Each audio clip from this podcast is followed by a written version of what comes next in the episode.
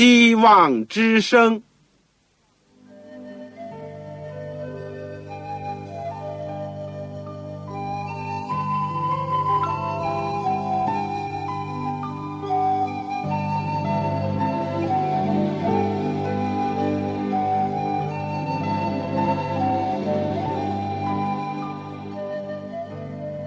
各位听众朋友，各位弟兄姐妹，欢迎您收听信徒培训这个节目。教会的兴旺，不单表现为人数众多，更要求教友的素质好。为了使教会真正达到人丁兴旺，又灵性健壮，希望之声特别为广大的信徒制作了信徒培训这个节目，满足主内同工同道的需要。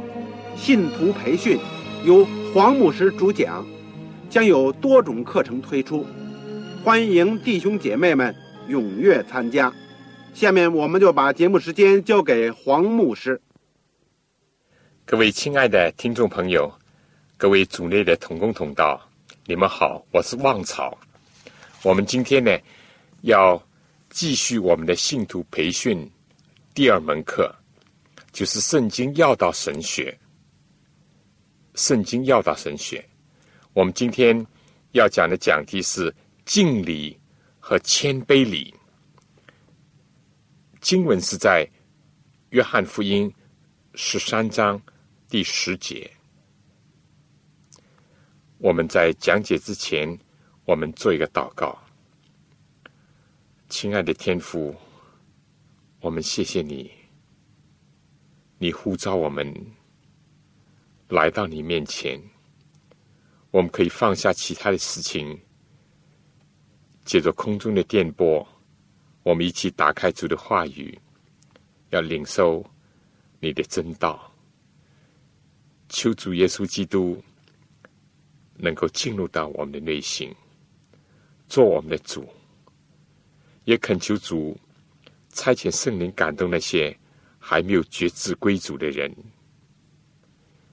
我更加恳求天父赐下圣灵，能够充满你的仆人和使女，也开我们的眼睛，让我们看到在我们的周围，在广大的地区，还有许许多多的人还没有得听福音，还没有知道耶稣基督这个可爱的名。愿主激发我们的心，让我们为主而生活，为主而工作。而且，用我们卑微的人生去实行主的大使命，把你所教导我们的教训人遵守，也奉圣父、圣子、圣灵的名，给那些立志相信的人，能够受尽加入主的教诲。主啊，我们更加要你的同在，特别是在世界的末了。保守我们的心怀意念，让我们忠于主，也爱主，因为我们常常感受到你给我们的恩典，给我们的莫测的大爱。求主垂听我们的祷告，我们有什么软弱、亏欠和冷淡，求主饶恕。这样的祈求，奉主耶稣圣名，阿门。在月光下。有一小群人兴奋而又安详的进入一个小小的水池，他们在做什么？原来是为两个要受尽加入教会的人在举行洗礼的仪式。另外呢，我也曾经在几千人的会众面前为人举行过敬礼，也有的时候呢。在一个海边，有许许多多人在那里唱诗。当一群群身穿白衣的人步入海边，牧师就举起他的右手为他祷告，替他施敬。同时，我们也知道，在不少的国家，包括在以前的苏俄，成千上百的人，在一个奥林匹克规模的游泳池里面。接受敬礼，敬礼或者是洗礼呢，是一个人加入基督教的时候的所要接受的一个意识。一般的党派或者是社团呢，他们是用宣誓的方式来加入这些组织，但是基督教呢是采用受敬的仪式作为进入教会的一种表示。圣经记载，在两千年前，基督教刚刚成立不久。有一次，在使徒彼得讲道以后，就有三千个人受尽加入教会。另外一次，在彼得、约翰讲道以后，当时相信的人当中，男丁就有五千。而这样的事情在近代也有发生，在基督福林安息日会。的历史当中，在新基内亚有一次是创纪录的，有四千多人受尽加入教会。也感谢天父，在一九九二年、九三年、九四年，在中国东北的一个小城市，在一个周末，第一次有接近两千人受尽加入教会。九三年在同一个地方，用一周的时间。有四千多个人加入教会，九四年又有三千多位加入教会。但我要说，不论是一两个人，或者是几千人，不论是在困难的时期，或是在自由的境地，不论是在白天，或是在夜里，是在室内或者户外，都有这个神圣的礼节，就是敬礼。为那些愿意相信主耶稣基督、愿意加入教会的人举行这个受敬的仪式。我们今天呢，学习这个敬礼的一个要道，我们要分这几方面来研究。第一，敬礼的历史的严格；第二，敬礼的意义；第三，敬礼的有关的。方式、年龄以及主持敬礼的人。第四，几个和敬礼有关的圣经的章节，比如说火的洗礼，以及替死人受洗等等问题。我们第二部分还要讲谦卑礼，我们待会儿再讲。关于敬礼的历史的严格，我们知道在犹太人当中，洗礼或者是敬礼以及洁净的礼仪呢，都是很普遍的。不单单是作为祭司，也包括其他的人，而且是连衣服、用具和有些家具呢，也要举行这种仪式上的洁净。我们可以看利未记第八章第六节，出埃及记十九章第十到十四节。马可福音第七章第三到第四节，希伯来书第九章第十节都有提到。所以基督教的敬礼呢，虽然是在耶稣来了以后才有的，但在旧约圣经里面已经包含了这些背景。中国人有句话说“以水为镜”，希伯来人在古时呢也是用它来表示作为一个洁净。的一个工具，《撒迦利亚书》十三章第一节说：“那日必给大卫家和耶路撒冷的居民开一个泉源，洗除罪恶与污秽。”作为个人来讲呢，也是如此。在大卫著名的忏悔诗里面，他就说：“求你用牛膝草洁净我，我便干净。”根据利未记十四章第六到第七节。民数记十九章十七到十九节，我们知道，这里诗篇五十一篇第七节，大卫所讲的，就是古代的一种仪式，是用牛膝草浸在水里面，然后呢就洒在百姓的身上，而且在这以后呢，犹太人的著作《他们上面讲，也提到了在圣所里面，所有要洗涤的，都是放在一个池子里面，用水洗净。第二呢，我们说这至少是在第一世纪的末了，犹太人也把割礼和敬礼呢作为加入和规划成犹太教的一个要求，而第一世纪的犹太历史家约瑟夫也提到了，当时一个叫孙尼派的，他们每一天都有一定的洗涤的规矩。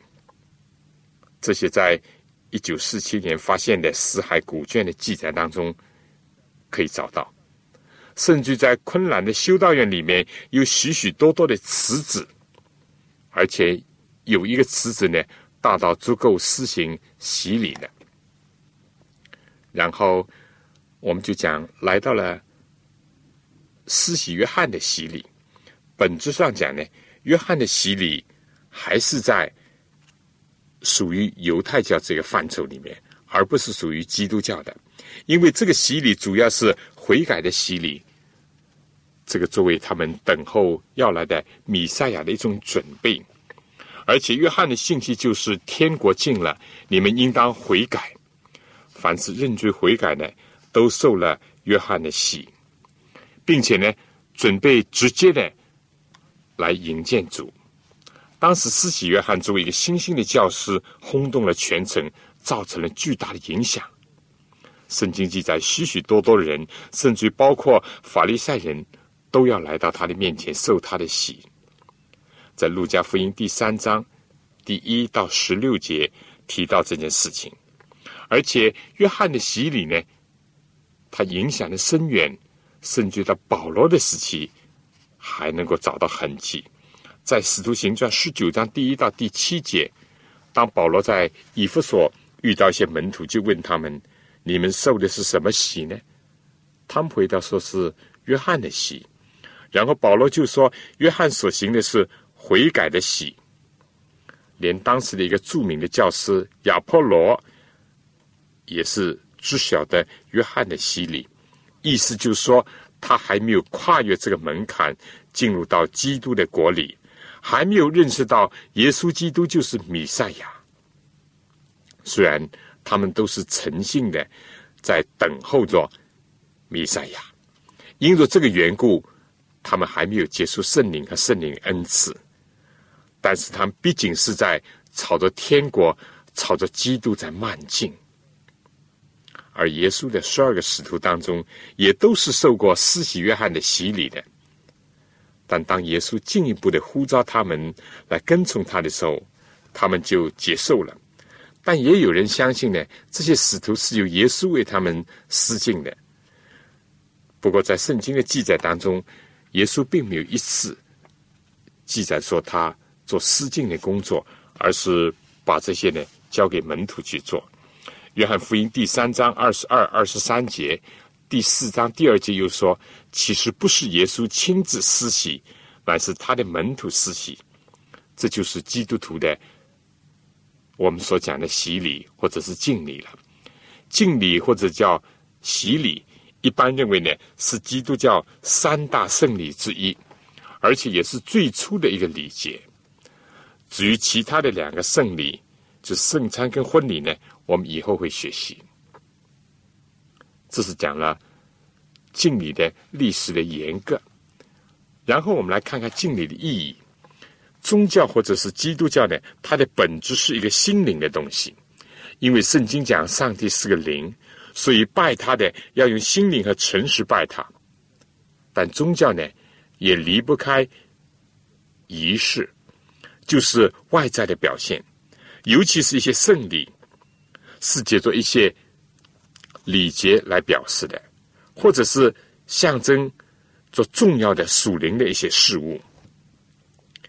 礼仪如果没有内在的实质，就成为一个枯干的、空洞的形式的东西。但是如果内在的心灵上的事物不借着某些外在的生活行为和教会的礼仪来表现的话呢？也不能让人领悟和了解。好的礼节，再加上有好的运用，就会帮助人更多的想起以及能够兼顾属灵事物的一种意义。敬礼或者说洗礼呢，就是这种礼节之一。敬礼是象征着与基督联合而得以重生。所讲的联合呢，就是在。死的方面和他联合，而且呢，把自己的罪和耶稣基督一同埋葬，最后也和耶稣基督一同复活。罗马书第六章第三节讲的非常清楚，岂不知我们这受洗归入耶稣基督的人，是受洗归入他的死吗？所以我们借着洗礼归入死，是和他一同埋葬。原是叫我们一举一动有新生的样式，像基督借着父的荣耀从死里复活一样。我们若在他的死的形状上与他联合，也要在他复活的形状上与他联合，因为知道我们的旧人和他同定十字架，使罪身灭绝，叫我们不再做罪的奴仆。因为已死的人是脱离了罪。我们如果是与基督同死，就信呢，必与他同活。加拉太书第三章二十七节又说：“你们受洗归入基督的，都是披戴基督了。”哥罗西书第三章第三节也说：“因为你们已经死了，你们的生命与基督一同藏在上帝里面。”接着这个外在的仪式，信徒承认他们。已经向罪死了，而他们的属灵的生命呢，得以和基督一同复活，而且这个复活的生命呢，要在一举一动上都表现出一个新生的样式。所以敬礼的第一个意义是与基督联合，这就是信徒如何对付罪的一个态度，又如何得以从基督领受。新生命的一个表示。敬礼的第二个意义呢，是与教会联合，也就是和弟兄姐妹联合，也就是和上帝的教会的其他的肢体联合。以弗所书第三章二十一节说：“但愿他在教会中，并在基督耶稣里得着荣耀，直到世世代代，永永远远。”阿门。第四章开始呢，保罗就劝人说：“既然蒙召行事为人，就当与蒙召的恩相称。凡是谦虚、温柔、忍耐，用爱心互相联络、宽容，用和平彼此联络，竭力保守圣灵所赐合而为一的心。身体只有一个，圣灵只有一个。正如你们蒙召，同有一个指望。”一主一信一喜一上帝，就是众人的父，超乎众人之上，冠乎众人之中，也住在众人之内。你们个人蒙恩，都是照基督量给个人的恩赐。这在以弗所书第四章第一到第七节。过去互不相识的人，接着受尽加入教会，就称作弟兄姐妹。互相成为肢体，彼此联络，大家都进入上帝的大家庭当中。第三呢，我要提出的敬礼的第三个意义，保罗说，我们成了一台戏，给天使和世人观看。其中有一幕呢，就是我们接着敬礼，在看得见的人面前，在我们四周的弟兄姐妹当中，以及在看不见的。诸世界的生灵面前，包括宇宙众生、圣天使，甚至面对那些堕落的天使撒旦，要做一个庄严的宣告和见证。就是说，我们过去是罪的奴隶，过去是撒旦的仆役，过去在他的阵营里面。今天我们离开了他，和他决裂。今天我们站到基督的旌旗之下。今天我们相信以及接受。基督的救恩，并且愿意侍奉他，为他效劳，这是上帝救赎计划的胜利的一个见证和表示。这是打击撒旦、打击罪恶阵营的一个措施。这也是荣耀上帝、高举基督以及在诸世界面前的一个见证。所以耶稣说：“如果有一个人悔改，天上都要为他欢喜快乐。”宇宙的众生和未曾堕落的天使呢，都要为之欢欣鼓舞。从此，我们不再是与世浮沉，或者是和世界暧昧不明。从此以后，我们是立场坚定，我们是身份昭著、旗帜鲜明的人。意思，我们就是凡事只是辅助真理，不抵挡真理；凡事以基督为首，而不以世界为神，绝不向世界去系。我们说，这在古时以色列过红海的事情上，也就成为一个象征。保罗在哥林多书里面也是这样提到的，《哥林多前书》第十章第一到第二节，表明我们过去是罪恶的仆役，现在呢，我们成为义的仆役。我们过去是效忠撒旦，现在是效忠基督。所以敬礼有三方面的意义：与基督联合，与教会联合，而且呢，成为一个公开的见证。第三，我们再来讲讲敬礼的方式、时间、场合和人员。到底是敬礼还是洒水礼呢？这个在教会里面有不同的意见，也有不同的做法。很明显的，敬礼会，他们就是认为要全身受敬。敬礼这个字呢，在希腊文引申出来是这个含义是进入和全身受敬的意思，也就是没顶的意思。另外，在圣经里面呢，也留下了不少这样的记载。当然，最明显、最重要就是耶稣自己，在他受洗的时候也是全身受尽的。马太福音第三章十六节说，耶稣受了洗，随即从水中上来。而《使徒行传》呢，也有很多这样的记载，《使徒行传》第二章四十一节，于是领受他的话的人就受了洗。那一天，门徒又增添了三千人。《使徒行传》第八章，腓力呢替这个埃提阿伯的太监施洗。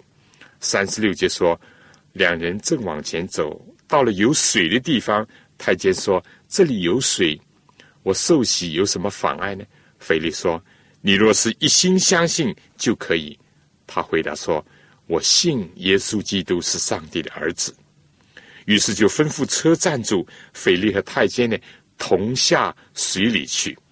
腓力就给他施洗，从水里上来，主的灵把腓力提了去，太监也就不见他了，就欢欢喜喜的走路。所以上面呢，有的是集体的，有的是个人的，以及单独的见证。《使徒行传》第十章呢，也记载了彼得在哥尼流的家里为哥尼流和他家里的一群人施洗。第四十七节说：“于是这些人都受了圣灵，和我们一样。谁能禁止我们用水给他们施洗呢？就吩咐奉耶稣基督的名给他们施洗。他们又请彼得住了几天。所以。”我们说，从耶稣基督的榜样，以及从使徒的做法，再加上洗礼或者敬礼所象征的意义呢？意思就是象征着和基督同死、同埋葬、同复活那样的，全身受尽是完全合适的，而且是符合圣经的教训的。基督福临安息日会在这点上也接受全身受尽。至于其他的希腊的政教也是采用了这个方式，但是我们也知道，罗马天主教以及某一些基督教的教派，他们是采用洒水礼或者是说滴水礼，但是根本上的差别呢，还不是在乎这个仪式，而是在于它的含义。基督福临安息日会、敬会等等呢，他们主张全身入境。只认为这是一个仪式，一个象征，而天主教、希腊正教以及大多数的圣公会和路德宗呢，认为敬礼是重生的直接的一个工具。也就是说，敬礼的本身有一种除罪的功能。结果呢，这样就把仪式放到了一个不恰当的地位。当然，我们说另外一个极端，就是有人认为，既然这是仪式，就无所谓了。这样也可以，那样也可以，甚至不要也可以。那么我们说，这又犯了另外一个错误。关于婴儿受精的问题，这牵涉到一个问题：说人什么时候可以受精呢？我们说，虽然基督福临安息会的教会并不硬性的规定，非要到了成年，或者是非要到了十二岁才能受精，但是基督福临安息会并不接纳婴儿受精这样的做法和这样的教义。首先，在圣经里面并没有这样的记载。另外，我们相信，作为敬礼的一个先决的条件，就是必须人要自己相信。但是，作为婴孩，他根本没有这方面的功能，而受精对他来讲来，也就没有多大的意义。这根本不是他个人的一个选择嘛。尽管他父母有良好的意愿，我们说，但是父母呢，不能代替儿女。信仰自由的真正含义是，个人要运用他自己的自主选择权。从历史最早的记录。所谓婴儿受精呢，是出现在第二世纪的后半叶，是出现在西罗马。当时认为呢，第一，婴儿受精呢，就等于是一种属灵的隔离；第二呢，认为婴儿受精呢，可以去除人的原罪。教父爱人纽、特土连和奥利根，虽然他们都提到了婴儿受精的事情。但至于原罪了和属灵的割礼的说法呢，我们说在圣经当中都是很难找到有力的、正确的依据的。敬礼既然是表明自己和主耶稣基督的关系，那么不论是孩童、少年、青年，只要他真正的有独立的思想和选择的时候呢，也包括他有强烈的愿望的时候呢，他就可以要求受敬。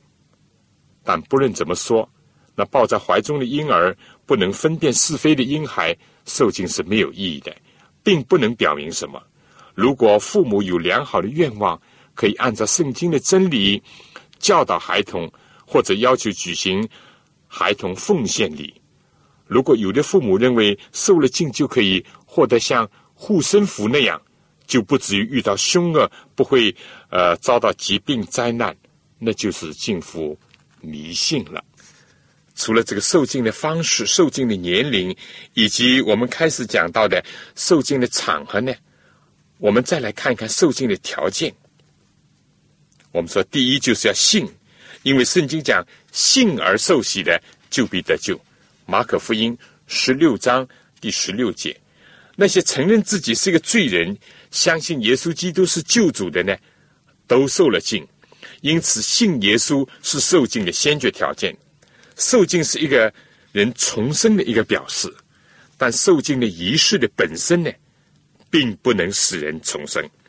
只有一个重生的人，他的受敬才是有意义和有价值。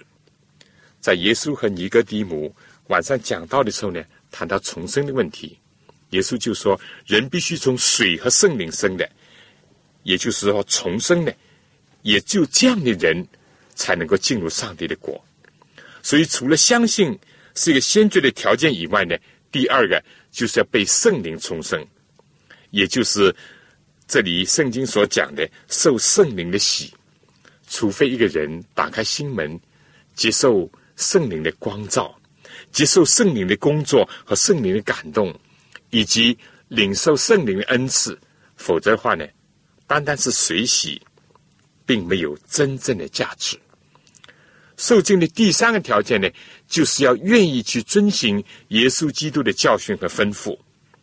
因为耶稣在升天前给门徒的大使命当中说：“天上地下所有的权柄都赐给我了，所以你们要去，使万民做我的门徒，奉父子圣灵的名给他们施洗。凡我所吩咐你们的，都教训他们遵守。”我就常与你们同在，直到世界的末了了。也就是保罗在罗马书第六章所讲的，受洗以后一举一动要有新生的样式，不是一定要求信心有多么大，但要求必须是要有信心，活的信心，相信主耶稣基督握住他的应许，也不等于说受尽的人行为必须要完全才能受尽，或者说已经完全了才能受尽。但是他必须要愿意遵行上帝的话，以及实行上帝的教训，并且呢，接受着依从教会的基本信仰。以及所有的这些教规，在这里呢，我想要防止两个极端。一个呢，我们说不能随随便便的接受一个人的要求，或者为一个人施敬，不管他是否是愿意遵行上帝的话，或者只有轻易的去找一个人来受敬。我想这一点是要防止的。另外一点呢？要防止的，就是说，以为必须要有了完全的行为，要很大的信心，才能够受尽加入教会。这样呢，会使许多人裹足不前，或者因此就把某些人拒之门外。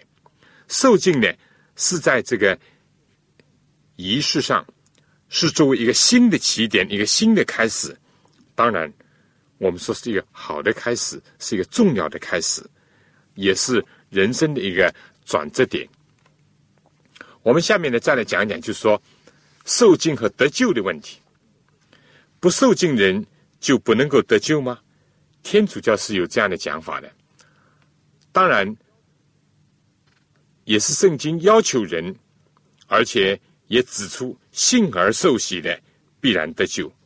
但仪式的受尽，或者是加入教会呢，并不是进入天国的一个保单。或是一个入场券，而是要看一个人是不是有真正的受圣灵的洗，而且保守自己常常在上帝的爱中。所以在一般的情况下，一个人相信耶稣，应当要受敬。但是也有例外，圣经就留留下了一个记载：十字架旁边一个悔改的强盗，可以说他虽然相信耶稣，而且耶稣也这个答应他。在天国里，他会有份的，但是他并没有时间和可能受尽，因为当时他是被钉在十字架上，命在单席。从原则上讲，人都应当受尽，但在特殊的情况下，一个人几乎没有机会受尽，却不等于他就不能得救。正好像受了尽的人，并不等于都能得救一样。这给许多在病危当中人，许多在临死之前，但是真正悔改的人，点燃起了希望。下面我想再要谈一个问题，就是关于失敬的人。这个问题呢，在近代有些地区和国家呢，引起了困惑：什么人可以替人失敬？在新约圣经的时代呢，是耶稣的使徒在失敬。腓力他是一个执事。他也失敬，在耶稣的大使命当中，可以说是广义的讲，耶稣基督的真实门徒都可以奉圣父、圣子、圣灵的名替人施敬。而当有了教会的组织，有了具体的教会的规程以后，比如基督福临安息日会的规程呢，就是要受过案例的牧师，或者是在没有牧师的时候呢，就要由那些。被案例过的长老来施行这个神圣的敬礼，所以要这样做呢，是为了要防止滥用这圣礼，以及保证信徒的质量。在受敬之前呢，都要经过查考圣经，要对基本的圣道要求要了解，要相信，要接受。当他决定要受敬加入教会的时候呢，也有所谓要考信的，就是要。进行一些考核，在受敬的时候呢，有一个受敬的誓约，是表明在众人面前愿意接受圣经的这些道理，尤其是圣经的最基本的信仰，包括接受三位一体的上帝，包括接受圣经是上帝所启示的，以及耶稣基督是我们的救赎主，当然也包括一些具体的教规。在今天呢，中国有些特殊的情况下呢，有人就问到：姐妹能不能替人施敬。其他教会的牧师来协助这个敬礼，是不是可以接受？没有牧师也没有长老的时候，有谁可以来施敬？这些都是在新的条件下所出现的新的问题，必须要很慎重的接着祷告、祈求、查考圣经，征求多方面的意见，特别是参照了信徒的认识来处理这方面的问题。既不要贸然行事，也不要错失时机。掌握一个原则，而且以这个来思考，就是敬礼虽然是一个很重要的圣礼，但它毕竟是一个仪式。敬礼虽然有它所象征的极其重要的意义，但就它的本身来说，并没有洗除罪恶的功能，或者使人重生的作用。今天施敬的虽然是借着人的手。但是重要的是奉主耶稣基督的名，奉圣父、圣子、圣灵的名而替人施敬。受敬者呢是由自己决定的，而不能受其他人左右或者支配。这是人自己和基督之间的一个关系。一个家庭的人都愿意加入教会，就必须每个人都要相信，每个人都要受敬。在《使徒行传》十六章里面有个很好的例子，就是当保罗和希拉在腓利比的监狱里面，他们为主的缘故被囚被打，但是上帝呢用神机使他们脱离了锁链，结果呢就地大震动，牢门大开。这个时候，这个管理监狱的呢以为这个囚犯都已经逃走，就想拔刀自杀。保罗就大声呼叫说：“不要伤害自己。”月珠呢，就战战兢兢的匍匐在保罗和希拉面前，又领他们出来说：“两位先生，我当怎样行才可以得救？”他们回答说：“当信主耶稣，你和你一家都必得救。”这节经文呢，有的时候被人片面的引用，说一个人信了，全家就可以得救。其实我们读到十六章三十二节说呢，他们。指保罗和希拉呢，就把主的道讲给他和他全家的人听。当夜就在那时候，敬珠呢就把他们带去洗他们的伤，他和守护他的人历史都受了洗。所以在受洗之前呢，先是要听到要查经。三四节说呢，于是敬珠领他们上自己的家里去，给他们摆上饭。他和全家因为信了上帝，都很喜乐。所以这里面讲，他和他的全家得救，是因为他和他的全家都相信，都听了上帝的道，都愿意受洗。父母不能救子女，子女不能救父母，每一个人都应自己做一个决定。当然，父母应当关心子女的得救和受尽的问题，子女或者是夫妻之间。甚至于同事、同学都应当彼此关心大家的得救的问题。但话讲回来，最终得救还是自己跟基督之间的关系、个人的关系。别人不能取代，不能强制他相信，也不能强制他不信。这就是真正的宗教自由的一个一个含义。第四个问题呢，我想。要解决几个疑难的这个章节，比方说替死人受洗，《格林多前书》十五章第二十九节，这是一个比较难解释的一段经文。有的解经家认为呢，当时这个西林都派和马其安派的人呢，这些异端有这样一种习惯，认为那些已经受尽的人为那些相信而未曾受尽的死者呢，做一次。敬礼，也就是说，为了死去之人的利益而受敬。另外一个解释呢，是有个教父相信说，这里的死人是指着自己讲的，因为受洗的本身呢，也表明是相信死人复活，所以说为着自己的将来的复活而受敬。第三呢，有人认为这里的死人是指着那些殉道者，以及那些因着有信仰。而对复活充满了喜乐和坚定盼望的人，在他们死的时候呢，留下了一个可贵的榜样，以至于感染和鼓舞了其他的人去接受敬礼。如果把这些寻道者的当中也包括了基督的话呢，这当然是一个更完全的体会。还有些人解释说呢，所有归入教会的人都是凭着信心仰望上帝的应许，但还没有得着上帝所应许的人的数目。等把这个凑足了，然后复活的事呢就会来到。像罗马书十一章二十五节，希伯来书十一章三十九到四十节，启示录第六章十一节所讲的。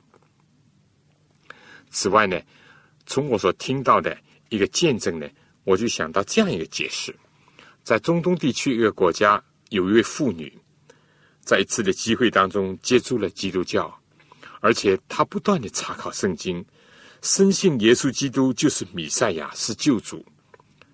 但是呢，她遭遇了很多的威胁和反对，尤其是她丈夫的迫害，甚至呢，她的丈夫扬言说：“如果你受尽加入基督教，你就得死。”但是这位姐妹呢，先去请教会的牧师和她的丈夫谈论解释，但是都没有效果。这个牧师就对这位姐妹建议说：“把这事情放在祷告当中。”你自己做最后的决定，而这位姐妹呢，还是始终不渝的坚持去聚会，而且下定决心要受尽归主。在约定受尽的日子来到了，这位姐妹清早起来梳妆打扮，引起了她丈夫特别的注意。她的丈夫呢，就暗暗的拿了枪，躲在这个树林的后面。当我们这位姐妹从水中上来的时候，果然死在她丈夫的枪下，姐妹的血染红了那个江河，但是却感动了周围许许多多的人。后来她的丈夫呢，受到了法律的制裁，在监狱里面的时候呢，结果他在一个机会里面自己也归信了主耶稣，他认罪悔改，而且他在这个时候呢想到，唯一能够。再见到他妻子的时候，并且能够对他说：“我错了。”就是当着他的面认罪悔改呢，就是在复活的时候。正因为他想到这个，所以他就下定决心。出了监狱以后呢，他自己也受尽了，归信了主耶稣基督。这是不是就是保罗所讲的意思呢？如果死人不复活，因何为他们受洗呢？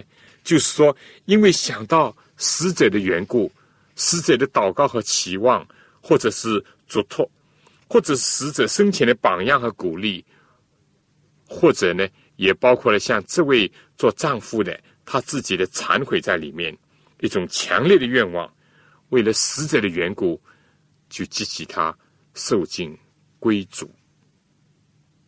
大家可以进一步的思考。第二个章节就是关于火的洗礼，马太福音第三章九到十二节，路加福音第三章十六到十七节。约翰说：“我是用水给你们施洗，但有一位能力比我更大的要来，我就是给他解鞋带也不配。他要用圣灵与火给你们施洗，他手里拿着簸箕，要扬进他的肠。”把麦子收在仓里，把糠用不灭的火烧尽了。有人说，耶稣用圣灵与火替门徒施洗。圣灵的洗，我们已经知道了。圣灵使人悔改重生，而且圣灵是基督徒将来的基业的一个凭据。对教会来说呢，就是五旬节时期的经历。圣灵的完余要在基督复临之前呢，也同样要下降。圣灵的洗对于个人对整个教会来讲，也就是意味着他要赐下他的恩赐，使上帝的儿女和教会能够大有能力完成传福音的使命和见证基督。而火的洗礼呢，是指着什么呢？马可福音第十章三十五到四十五节的经文呢，也就是耶稣最后一次进耶路撒冷，西比泰的儿子雅各约翰要求耶稣，一个坐在他的右边，一个坐在他的左边。耶稣就对他们说：“你们不知道所求的是什么？我所喝的杯，你们能喝吗？我所受的洗，你们能受吗？”他们说：“我们能。”耶稣说：“我所喝的杯，你们也要喝；我所受的洗，你们也要受。只是坐在我的左右，不是我可以赐的，乃是为谁预备，就赐给谁。”很明显的，这里不是指着水的洗，而是指着火的洗，也就是指着苦难和十字架，也就是我们平时所讲的火的洗礼。这是一种进一步的洁净的过程。水洗不净，就用火炼。上帝让基督接着苦难，就学会了顺从。这顺从呢，就成为人得救的根源。这是在希伯来书里面有讲到的。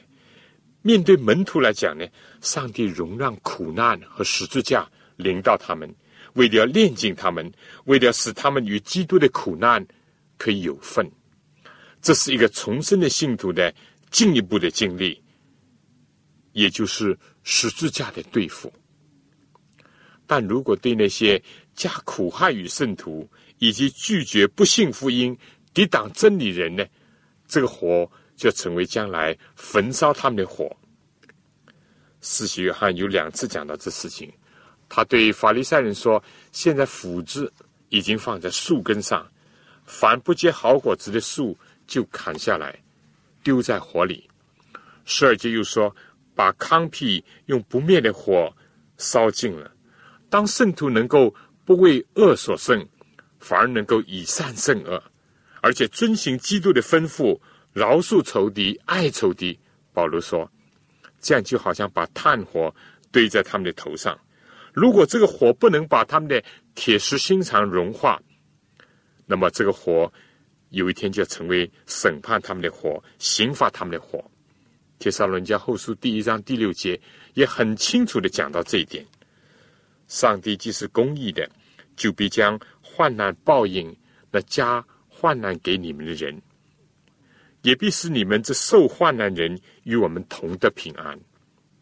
那是主耶稣同他有能力的天使从天上在火焰中显现，要报应那不认识上帝和那不听从我主耶稣基督福音的人。他们要受刑罚，就是永远的成人，离开主的面和他全能的荣光。我想，火的喜对门徒讲来是一个炼净，是一个见证；对恶人讲来是一个审判，是一个刑罚。上帝第一次用水来洁净地球，第二次将用火来接近这个地球和他的罪恶。我们再讲一个耶稣的洗礼的问题。耶稣在施洗约翰的手下受浸，有他特殊的意义和目的。耶稣受洗并不像一般的人来到约翰的面前，为了表示悔改和得到赦罪。耶稣既没有罪，也不需要悔改。当约翰要阻止他的时候呢，耶稣就说：“你暂且许我，因为我们理当这样尽诸般的义。”马太福音第三章十五节。耶稣接着这个礼义上的一个义呢，进入到他为人类服务的新的阶段，就是他非但是作为基督，也是作为先知、作为祭司、作为君王。耶稣尽到诸般的义，不论是按照遗文的律法的义，以及上帝道德律的一个义，耶稣都成就了。他的成就呢，又算作是我们的，就是。我们因着信而得到他的义。按照利未记第八章第六到三十六节，出埃及记二十九章第四到第七节呢，我们知道古代的祭司先是要经过洗涤，然后要受膏。同样的，耶稣基督先是经过受敬，然后呢，有圣灵降下，耶和华的灵用膏膏他。所以，耶稣在离开拿撒勒，在出来公众服务的时候呢，他先受尽，这是第一个意思。第二个意思呢，就是他给世界上人留下榜样，因为他是无罪的，为我们成为罪，要借着这个呢教导人要接受水和圣灵的洗，才能进入上帝的国。那么关于这个谦卑洗脚礼的问题呢，我想谈一谈。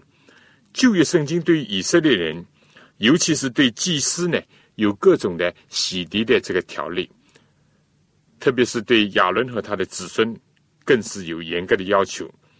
在进入这个从事的时候，他要洗手洗脚。出埃及记第三十章十八到二十一节，利未记十六章。但这里所讲的是指着耶稣在最后的晚餐之前所设立的一个。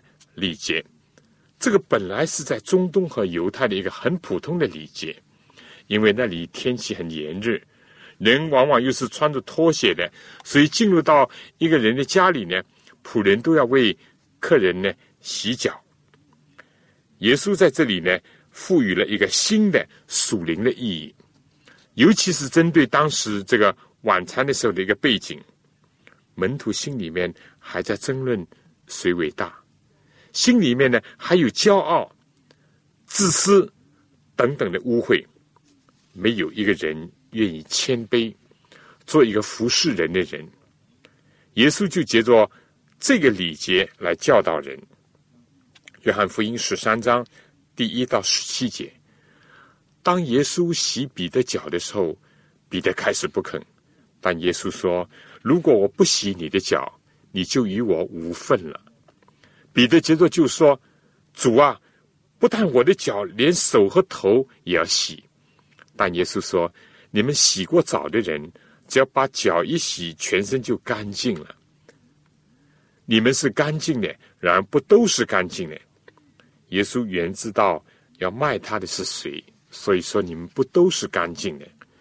然后耶稣又说：‘我给你们做了榜样，叫你们照着。’”我向你们所做的去做，这就是今天基督福临安息日会的人，本着耶稣基督的榜样和圣经的教训，特别是这个属灵的一个含义，在举行圣餐礼之前呢，有个叫谦卑洗脚礼，要准备个人的心灵与主交通，也与弟兄姐妹恢复和好，以及消除人与人之间各种不正常的关系。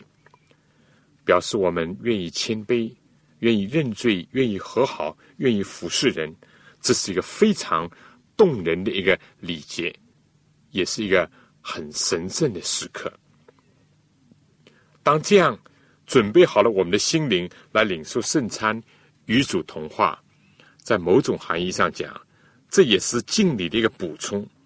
在一个人洗过澡、走过路以后，脚上难免还会沾染一些灰尘。一个人受尽以后，可能还有软弱，还有亏欠，就借着这个洗脚礼，能够进一步的认罪悔改。提摩太前书第五章第十节，洗脚的谦卑礼呢，起先也是和圣餐礼这个联系在一起的，后来是一度是终止。今天虽然只有少数的教会奉行这个礼节，但是我们认为，不论就它的实际意义。以及它的属灵的含义来讲，这都是一个非常美好的、动人的礼节，而且让我们想到主耶稣被卖的那一页，主所留给我们的榜样。所以，我们可以这样讲，这个礼节今天对我们还是有非常重要的意义。最后，我想小结一下。今天我们讲了这个敬礼的严格，就是它的历史，从古到今，从旧约到新约。然后呢，我们讲到了敬礼的属灵上的意义，有三方面：第一，与主联合，包括在死的上，包括在与基督一同埋葬和基督一同复活。然后呢，敬礼也表明我们和弟兄姐妹之间的一个联合，我们彼此为肢体。